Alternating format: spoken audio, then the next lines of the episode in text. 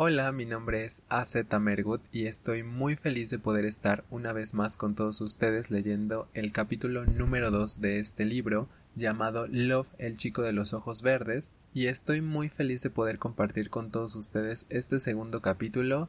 Ahí donde me estén escuchando, relájense, cierran los ojos, bueno, si es que pueden, eh, pongan, pónganse cómodos y disfruten este capítulo. Muchas gracias de antemano por escucharlo, espero que les, que les guste y sobre todo déjenme sus comentarios sobre qué les pareció, qué les parece, qué les ha parecido hasta este momento y bueno, así que comenzamos. Capítulo 2. ¿Por qué una vez más todo termina en tragedia? ¿Por qué ha tenido que pasar esto justo hoy? Puedo ver el miedo en el rostro de todos los colectores aunque lo intenten ocultar. Ninguno me ha quitado la mirada de encima desde que entré.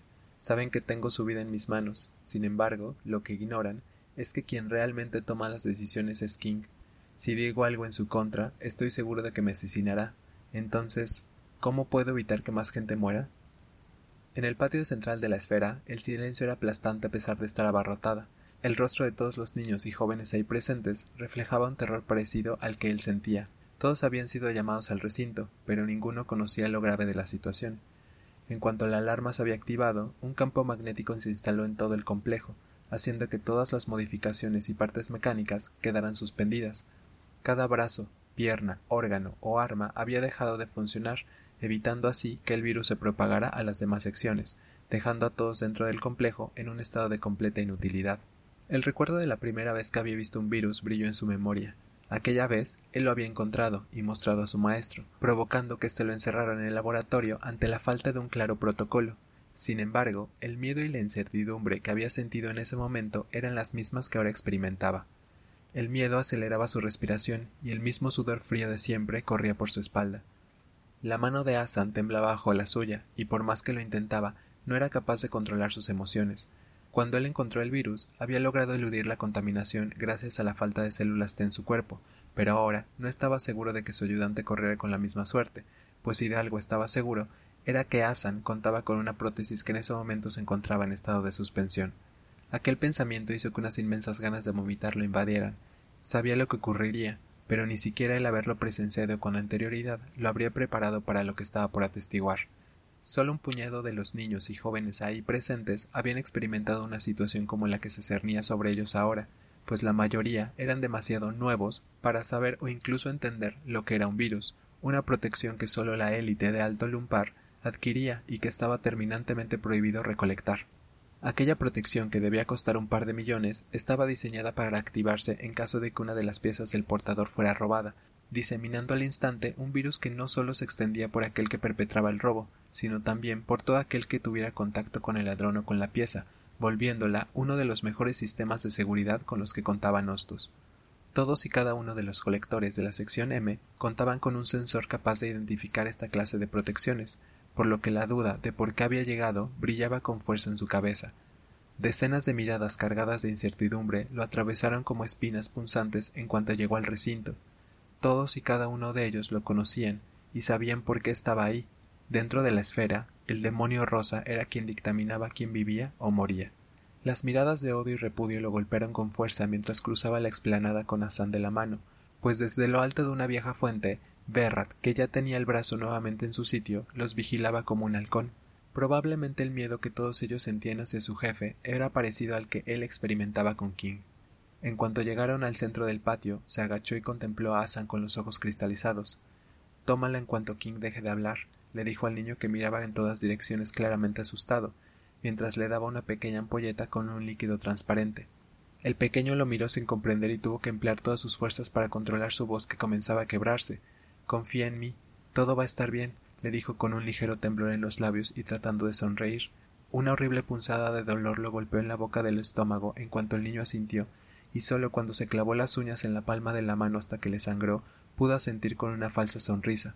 Sabía lo que estaba haciendo y se odiaba por ello, pues conocía el efecto de aquella ampolleta que durante muchos años no se había atrevido a tomar.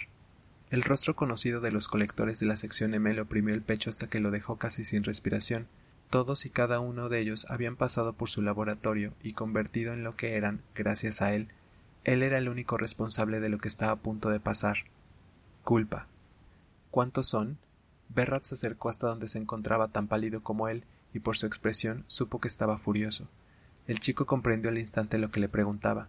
Quería saber la cantidad de muchachos que estaban infectados, pero incapaz de responder, se limitó a negar con la cabeza, provocando que el jefe de la sección M tensara los músculos del pecho y bufara por lo bajo como un verdadero animal. Las únicas puertas que había en todo el recinto y por donde MT había entrado solo minutos antes se abrieron de par en par una vez más en el momento en que un hombre alto con el atuendo más extravagante posible entraba como si aquello fuera la entrega de unos famosos premios. Aquella sonrisa desproporcionada y aterradora le heló la sangre de inmediato. Sus angelicales facciones se posaron en él en cuanto atravesó el umbral, y un terror descomunal lo abrazó con sus gélidas garras al reconocer a King, el rey del submundo.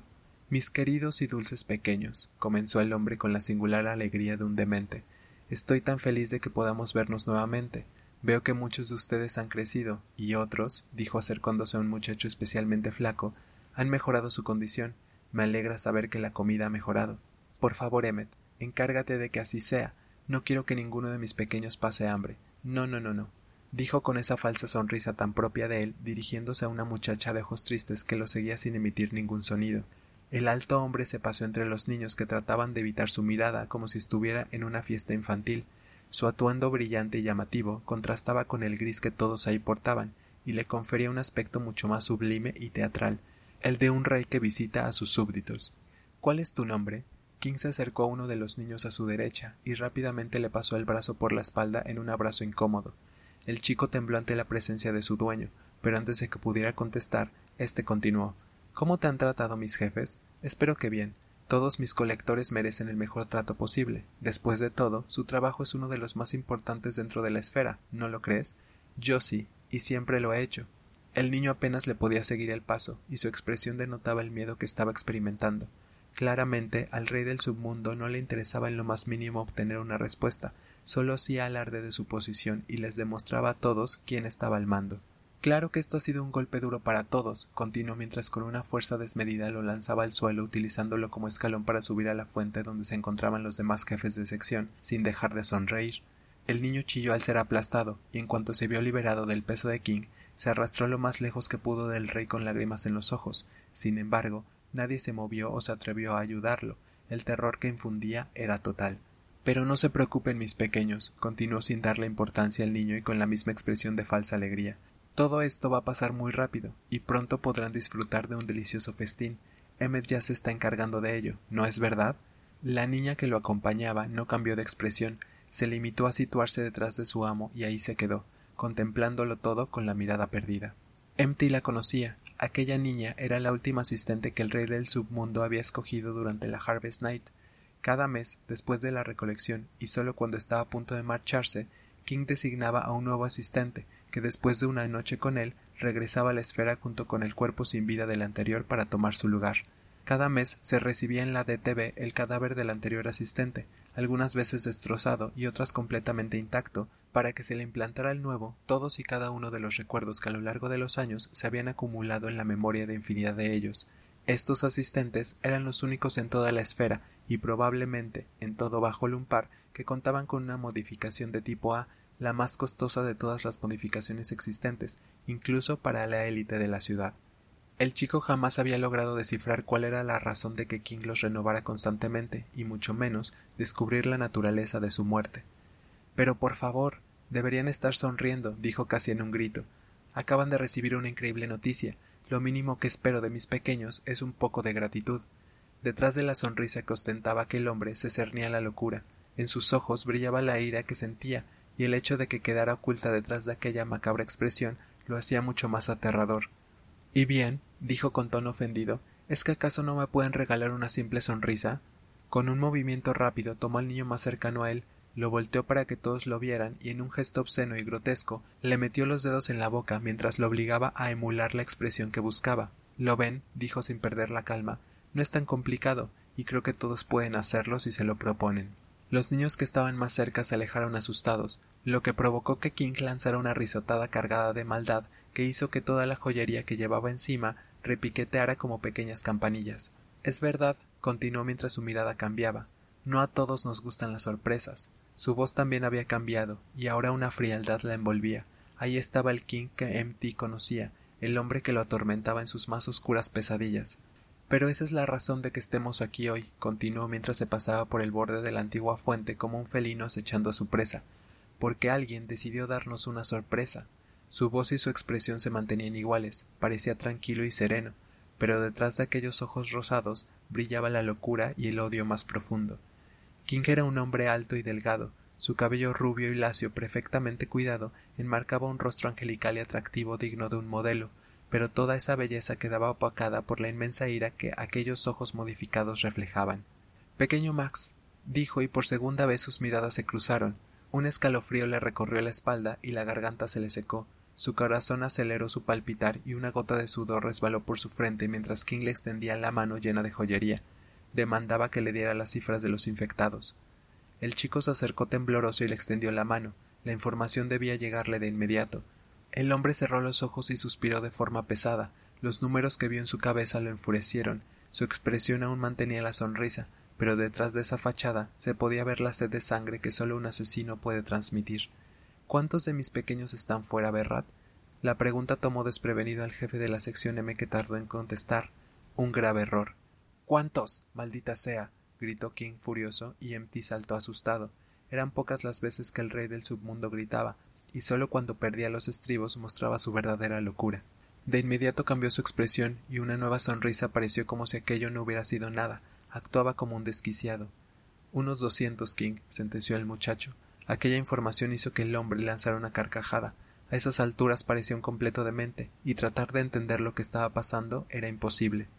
El hombre inspiró hondo, se arregló el cabello y compuso su expresión antes de chascar los dedos, lo que provocó que una figura que hasta ese momento no se había movido se deslizara a su lado arrastrando a alguien que claramente se resistía. El rostro de Berrat palideció al reconocer al muchacho que Sima arrastraba de forma violenta. Solo un paso fue capaz de dar el jefe de la sección M para intentar acercarse al chico que forcejeaba y trataba inútilmente de soltarse antes de que un destello verdoso y afilado se posara sobre su cuello. Era la modificación con la que contaba el rey del submundo, una afilada espada que no tenía comparación alguna con ningún arma que se hubiera fabricado. King se acercó a su mercenario casi con flojera, saboreando aquel momento que le demostraba a todos que era el único con poder suficiente para decidir lo que se hacía. Sabes lo que quiero, pequeño Berrat. Le susurró al oído con una horrible moca de satisfacción. Y como no tienes armas, tendrás que utilizar tu ingenio. Sus palabras tuvieron el efecto deseado en el joven de piel oscura, que de inmediato perdió las fuerzas. Sabía lo que se le estaba demandando y la razón. Era un castigo por haber permitido que un virus se colara en la fortaleza. Aquel horrible acto de maldad hizo que Empty perdiera el aliento. Sabía que Berrat no tenía opción si quería conservar su vida. Nadie que se hubiera enfrentado a esa espada había vivido para contarlo. Era poco lo que conocía de aquella modificación que ostentaba King, pero sabía que era casi indestructible y que al igual que la modificación de cima parecía estar hecha de un material completamente diferente de cualquier otro. Solo una vez en su vida había estado lo suficientemente cerca de ella como para poder examinarla con cuidado, y al verla notó que no era un material común, sino algo que más bien parecía estar vivo, como una extensión de su propio cuerpo. Ambos instrumentos parecían responder a las órdenes de sus dueños al instante, y ambos emitían ese brillo verdoso con el que ningún otro metal contaba. Sima mencionaba que él era como King y que ninguno de los dos habían sufrido modificaciones jamás, lo cual los hacía muy diferentes al resto de la población. Esa era la razón por la cual no tenía adversario, pues su modificación era muy superior a la que él o cualquier otra persona pudiera crear en un laboratorio a partir de células T. La realidad era que MT no conocía nada sobre ambos hombres, y lo que había llegado a escuchar eran solo habladurías y rumores que corrían dentro de la sección H o que su maestro, el doctor Kiran, le había confesado sin querer en alguna ocasión. La información que conocía sobre el rey del submundo se limitaba a saber que no tenía competidores y no había nadie que se dedicara a hacer su trabajo, que su residencia se encontraba en algún lugar al otro lado de la ciudad en Alto Lumpar y que además del robo de partes y células T controlaba el mercado de las drogas y la prostitución. Todo lo demás permanecía en secreto, y varias veces se había preguntado cómo era posible que nadie lo cuestionara, cómo se había apoderado de la esfera o la DTV y por qué la policía o la milicia no intervenía en lo absoluto para detener su reinado de terror. King era un completo enigma, una fuerza destructiva sin límites que nadie se atrevía a detener. Demoníaco. La espada perdió su forma y King esperó ansioso. Berrat contemplaba a su amante sin poder moverse. Era claro que en su mente se libraba una poderosa lucha entre lastimar a alguien que le importaba o seguir las órdenes de su dueño. King bostezó dramáticamente y el brazo del jefe de la sección M cayó pesado sobre la fuente mientras lanzaba un agudo grito de dolor y la serpiente de cima siseaba llena de sangre a su lado. Empty contuvo la respiración al igual que los demás niños que miraban la escena, presas del miedo. Es tu decisión, Berrat, pero comienzo a impacientarme, y sabes lo mucho que detesto el aburrimiento. La voz de King sonaba juguetona, pero en ella brillaba la amenaza y la locura. En verdad estaba disfrutando todo eso. El chico de cabello rosa se acercó sin pensarlo para tratar de contener la hemorragia que inútilmente Berrat trataba de frenar, pero de inmediato se quedó petrificado al escuchar la voz de King y sentir cómo su mirada se posaba sobre él. Nada de ayudarme, pequeño Max, o por más que me duela, tú serás el siguiente. Aquella advertencia lo dejó clavado en el piso temblando. No necesitaba que se lo repitiera para saber que era verdad lo que decía. King era el único que lo llamaba por su verdadero nombre, y cada vez que lo hacía ejercía un poder inigualable sobre él, lo inundaba con el terror más puro y controlaba cada una de sus acciones sin que pudiera hacer nada para evitarlo. El jefe de la sección M se hizo un torniquete improvisado, tenía la respiración descontrolada y sabía que si no actuaba, King atacaría nuevamente. Frente a él, su amante parecía implorar, lloraba y trataba inútilmente de liberarse de sus ataduras con el rostro descompuesto, estaba a punto de perder la cordura. Una masa oscura y llena de músculos surcó la distancia que los separaba, y antes de que Eve pudiera entender lo que estaba pasando, Berrat ya le aplastaba el cráneo con la mano restante. El horrible chillido del muchacho llenó todo el patio, y sólo cuando fue reemplazado por el sonido del hueso al quebrarse, se detuvo ante la mirada atónita de todos los niños pertenecientes a la sección M. Berrat continuó aplastando el cráneo de su amante por un par de minutos más mientras apretaba los dientes.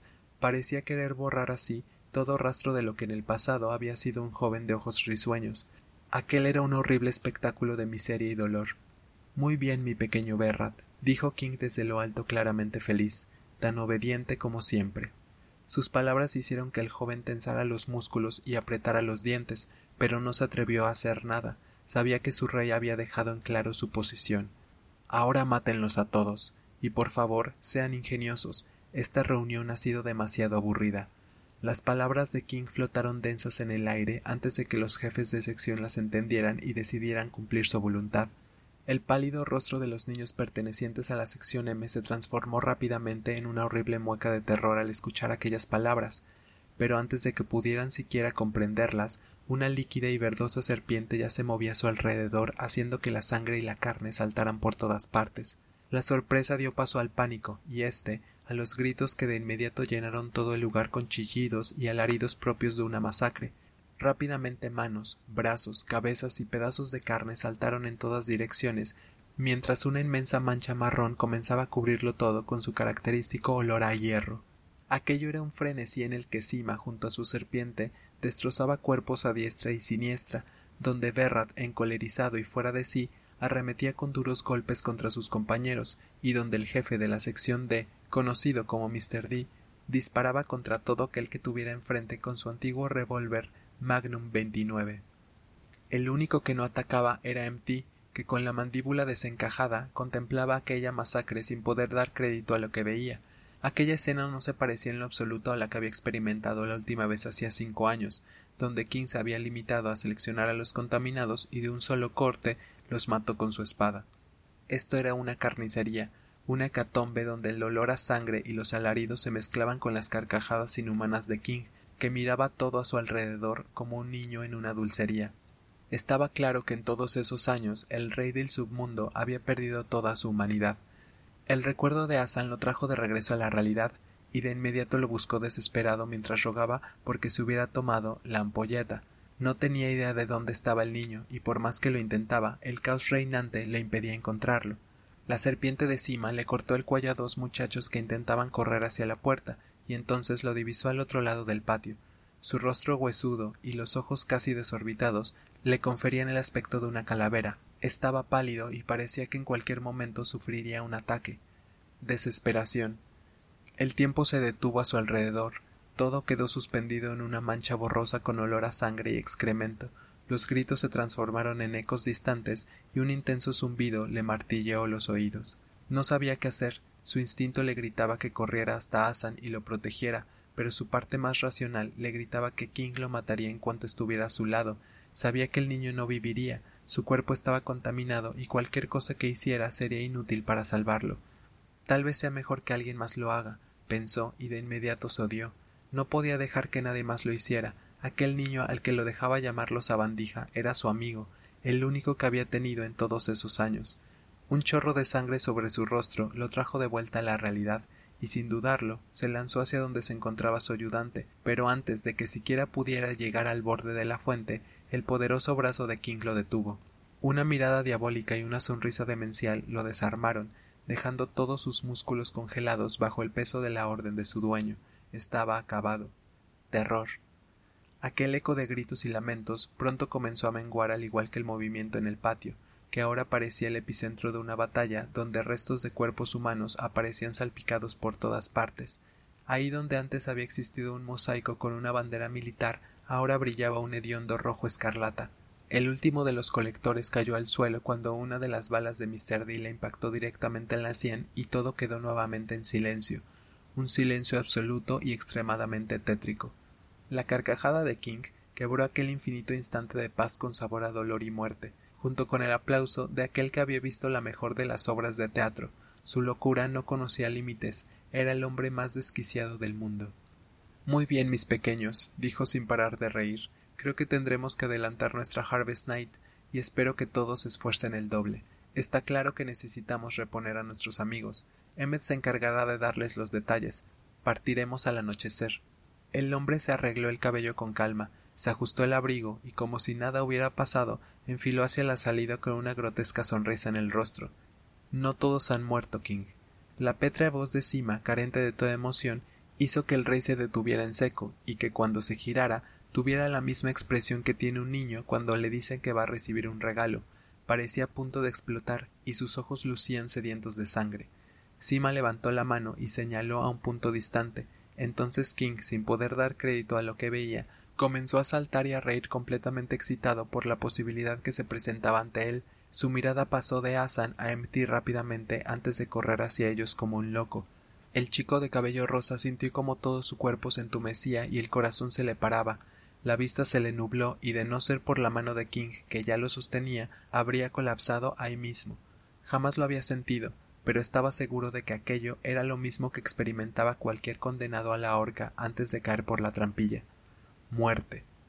Antes de que pudiera reponerse, la figura de Sima ya regresaba con el pequeño niño que no dejaba de temblar y llorar presa del pánico, sus ojos cristalizados le advertían que el terror más profundo se había instalado en su corazón y no se separaría de él hasta la hora de su muerte. Creo que MT debe hacerlo.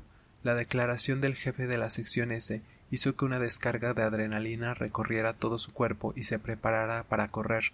No podía, no quería hacerlo, y sin embargo, algo le decía que King no se iría hasta que Asan estuviera muerto frente a él. Finalmente tú eres el rey, y ninguno de tus súbditos debería contradecirte, sentenció Sima con la misma voz pastosa de siempre. Aquellas palabras fueron como una evidente revelación que hicieron que King se irguiera cuán alto era y asintiera con fuerza. Es verdad, Sima, yo soy el rey, dijo como si acabara de darse cuenta de la veracidad de sus palabras. Yo soy el maldito rey. King lanzó una carcajada y elevó los brazos al cielo como un completo loco. Mátalo, Max sentenció, y esa mirada asesina que tantas veces había visto lo traspasó como una espada sin filo mientras aquella sensación de asfixia lo invadía una vez más. Los gritos de su ayudante llegaron distantes hasta sus oídos, y sus inútiles forcejeos aparecieron ante él como en cámara lenta. Todo estaba sumido en un horrible zumbido, y por más que lo intentaba, no lograba enfocar la mirada. ¿Por qué estaba pasando todo eso? ¿Por qué Asan no se había tomado la ampolleta como le había dicho? ¿Por qué tenía que haber encontrado ese virus? No podía desobedecer a King, jamás lo había hecho y estaba seguro que de hacerlo lo mataría. Un horrible frío reptó por su espalda y le dejó la boca completamente seca. Era aquel demonio llamado muerte que regresaba para llevárselo con él. Unos ojos color esmeralda destellaron en su memoria con una mirada triste. No podía hacerlo. No puedo, no puedo, no puedo, no puedo. Por favor que alguien me ayude. No puedo hacerlo. No puedo terminar con la vida de Asan. El rostro del que había sido su ayudante por más de siete meses lo contempló aterrorizado y con lágrimas corriendo sin tregua por sus hundidas mejillas. Estaba asustado y era su culpa. Si tan solo hubiera mantenido su promesa, nada de eso habría pasado. La sonrisa de Hassan brilló en su memoria. Era la primera vez que lo veía en la entrada de la DTV, y a diferencia de sus otros ayudantes, éste parecía mucho más travieso y altanero. Después de tan solo una semana de trabajo con él, ya lo llamaba sabandija y le pedía que le enseñara cuanto sabía. Aquel día habían formado un vínculo que hasta ese momento se había negado a reconocer debido a la inmensa cantidad de ayudantes que en el pasado habían desaparecido de un día a otro. Secretamente deseaba que Hassan jamás se marchara y que se quedara con él para siempre, que fuera ascendido a encargado del laboratorio y pudiera tener otra habitación y comida asegurada, que pudiera por un simple instante ser feliz. Ahora aquella fantasía que se había negado a reconocer se quebraba como un cristal ante el peso de la realidad. No podía matarlo, no quería hacerlo, y sin embargo, no tenía otra escapatoria. Aquel niño flacucho y malnutrido que tan rápido se había ganado su corazón estaba por morir en sus manos sin que pudiera hacer nada para evitarlo.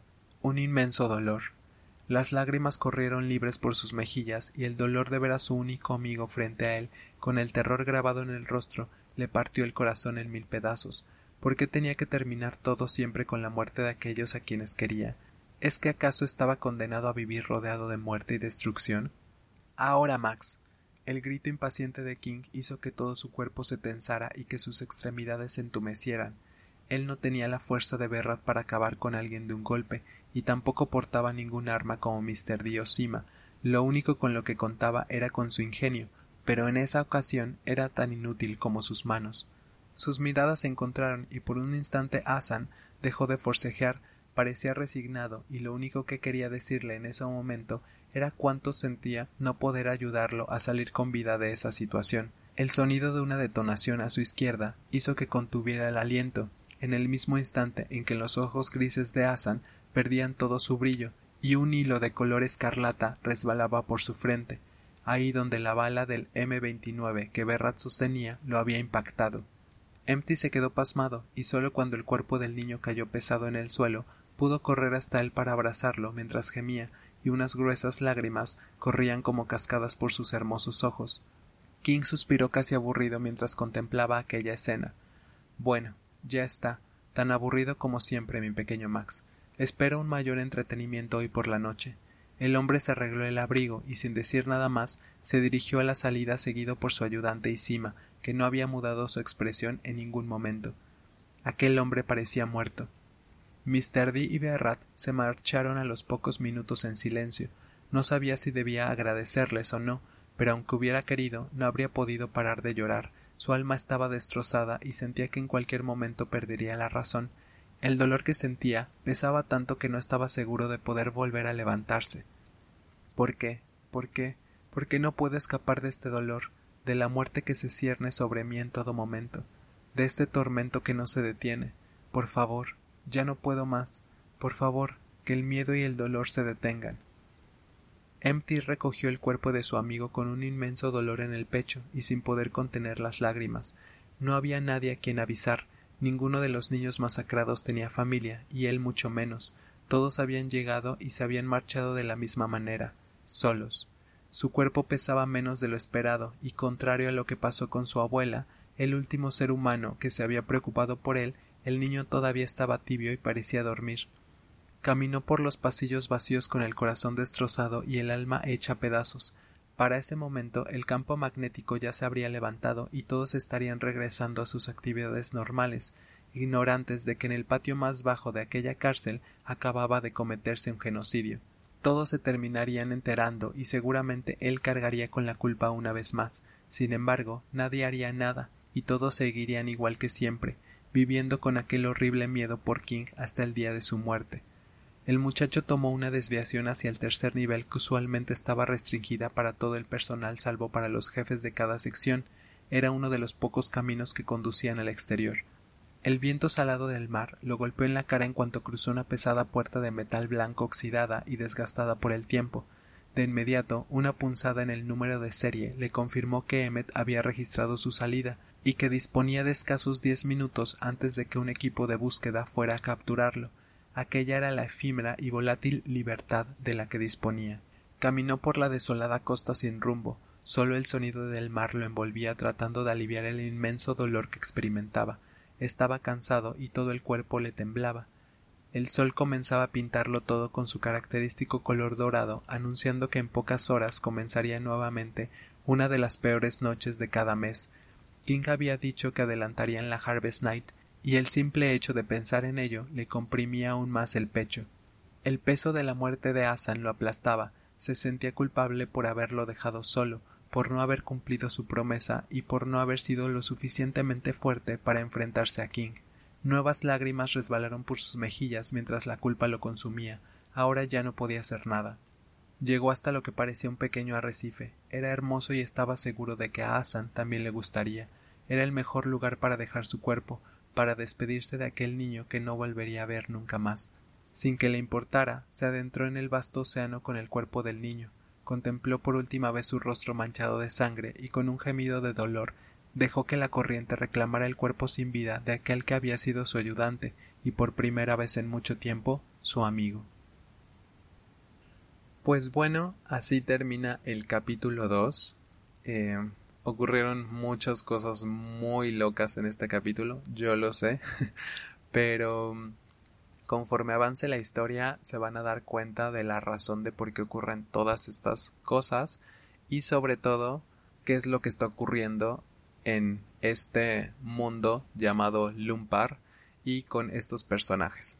En verdad espero que hayan disfrutado este capítulo, que les haya gustado, déjenme en los comentarios qué les pareció, si les gustó, qué les gustó, qué no les gustó, si la historia les ha estado pareciendo interesante, la forma de escritura también, todo me ayuda como a mejorar, entonces quiero saber qué, qué es lo que piensan y sobre todo pues que sean críticas constructivas. Si me van a dejar un no me gustó nada, déjenlo, digo, no me va a afectar, pero me gustaría recibir críticas constructivas sobre esta obra que he escrito.